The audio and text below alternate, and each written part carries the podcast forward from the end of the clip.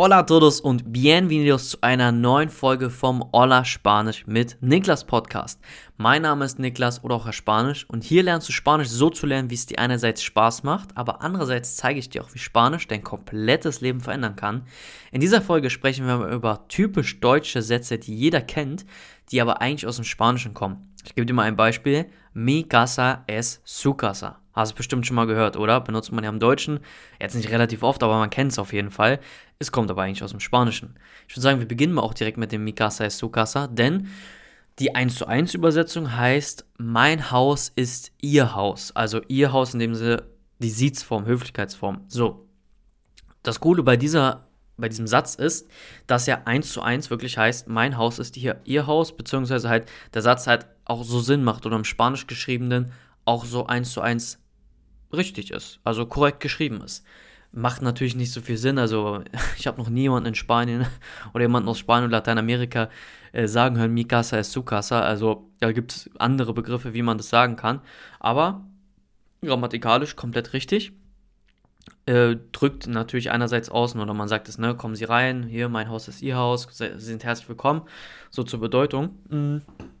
Dazu sei gesagt, dass wir im Spanischen es eher so sagen würden wie ähm, mi casa es tu casa, also mein Haus ist dein Haus, weil wir uns im Spanischen eher duzen, falls du das noch nicht wusstest. Wir duzen uns wirklich eher im Spanischen und das ist dort alles wirklich sehr, sehr entspannter. Also ich mit meinen 23 Jahren würde zum Beispiel dich, wenn du jetzt zuhörst, ich würde dich duzen, duzen, wenn du 13, auch 23, wenn du 33 wärst, 43, 53, vielleicht wenn du jetzt 83 wärst, du so sehr, sehr alt, dann würde ich dich vielleicht siezen aus Respekt gegenüber oder wenn es jetzt zum Beispiel so ist, dass wir eine geschäftliche Angelegenheit haben und uns so siezen, aber sonst ist es wirklich mit dem Tu oder im Deutschen, wir sind per Du, ja, ist es wirklich sehr, sehr oft und komplett gängig, dass man sich einfach gegenseitig duzt. So, der zweite Punkt oder der zweite Begriff, der zweite Satz, das ist einer, den mein Vater relativ oft benutzt und zwar ist es Costa Quanta. Costa heißt äh, Kosten und Quanta wie viel, also übersetzt heißt es so, wie viel kostet etwas. Hier das Interessante, das Quanta ist nicht aus dem Spanischen, sondern aus dem Italienischen. Im Spanischen würden wir eher sagen quanto, ja, dass du da Bescheid weißt. Und genau, wie gesagt, übersetzt heißt es, wie viel kostet es oder wie viel kostet etwas. Zum Beispiel, wenn ich sage, ja, ich habe mir ein neues Handy gekauft, kommt mein Vater und sagt Costa Quanta, zum Beispiel. Ne? Aber das benutzt man im Spanischen nicht, weil es auch nicht richtig geschrieben ist. Wir würden eher, also keins der beiden Worte ist richtig geschrieben, im Spanischen würden wir eher sagen cuánto cuesta. Also cuánto, wie viel und cuesta kostet es. Cuánto cuesta wäre dann, wie viel kostet es. Also costa quanta ist ein Satz, den man zum Beispiel, den es gar nicht so im Spanischen gibt. Aber dadurch von costa quanta zu äh, cuánto cuesta ist schon eine gewisse Ähnlichkeit. Also man könnte es theoretisch verstehen, aber es ist halt natürlich nicht eins zu eins richtig.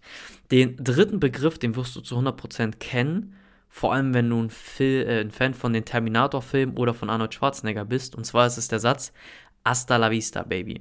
Hasta la vista, Baby heißt 1 zu, 1 zu 1 übersetzt, bis zum Sehen, Baby halt, ne? Bis zum Sehen. Und hier schon mal vorab gesagt, das sagt niemand. Also egal, ob du in Spanien oder Lateinamerika bist, niemand sagt hasta la vista. Niemand wird hasta la vista so in dem Sinne verstehen, wie du es, äh, wie man es eigentlich sagen würde. Vielleicht halt Leute, die selber die Terminator-Filme gesehen haben, die wissen das. Aber hasta la vista sagt man ja so Tschüss, ne, bis bald, so in dem Sinne soll das sein. Aber da, das sagt niemand. Also das ist wirklich ein Satz, den habe ich noch nie gehört, sei es jetzt äh, im Spanischunterricht, im Spanischbuch oder halt wirklich dann auch in Spanien oder wenn ich mal mit Spaniern und Latinos gesprochen habe. Also niemand hat es verwendet. Da gibt es viele Alternativen, die du benutzen kannst. Ich gebe dir einfach mal drei mit. Eine Alternative ist zum Beispiel, dass du sagst hasta luego. Das heißt, bis bald ist meiner Meinung nach auch die wirklich gängigste spanische Verabschiedung. Hasta luego, äh, hasta luego zu sagen. Dann gibt es noch hasta mañana, das wäre bis morgen. Und hasta la próxima wäre bis zum nächsten Mal. Ja, das sind zum Beispiel drei gängige drei gängige äh, Verabschiedungen, aber dass du Bescheid weißt, hasta la vista gibt es nicht. Und falls du jetzt gedacht hast, du kannst, wenn du das nächste Jahr in Spanien bist äh, und sagst dann hasta la vista, dass du damit punkten kannst, weil du die Terminator-Filme geguckt hast, sage ich dir schon mal, bitte nicht verwenden, bitte eins der drei Beispiele oder halt ein anderes Beispiel äh, dir, ja, sag ich mal, lernen oder dann halt anwenden. So, und das letzte Beispiel heißt Mano a Mano. Übersetzt heißt es Hand in Hand. Das ist tatsächlich eine Sache, die habe ich weniger gehört, die kannte ich auch noch relativ lange nicht, bis ich einmal, ich glaube, in einer Podcast-Folge war das von Klaas, von Joko und Klaas, den deutschen Comedians, falls sie dir was sagen. Von äh, dem habe ich das das erste Mal gehört. Der hat irgendwas gesagt und dann sagt er auf einmal Mano a Mano. Und ich so, warte mal, ist das Mano a Mano? Das ist doch Spanisch. Hä? Hand in Hand zusammen? Hä, sagt mir ja gar nichts. Dann habe ich das auch mal nachgeguckt und dachte mir, komm, nehme ich das jetzt mal mit rein. Ja, ist auch eins zu eins äh, richtig. Also Mano a Mano. Äh, so Hand in Hand, Hand zu Hand kann man sagen.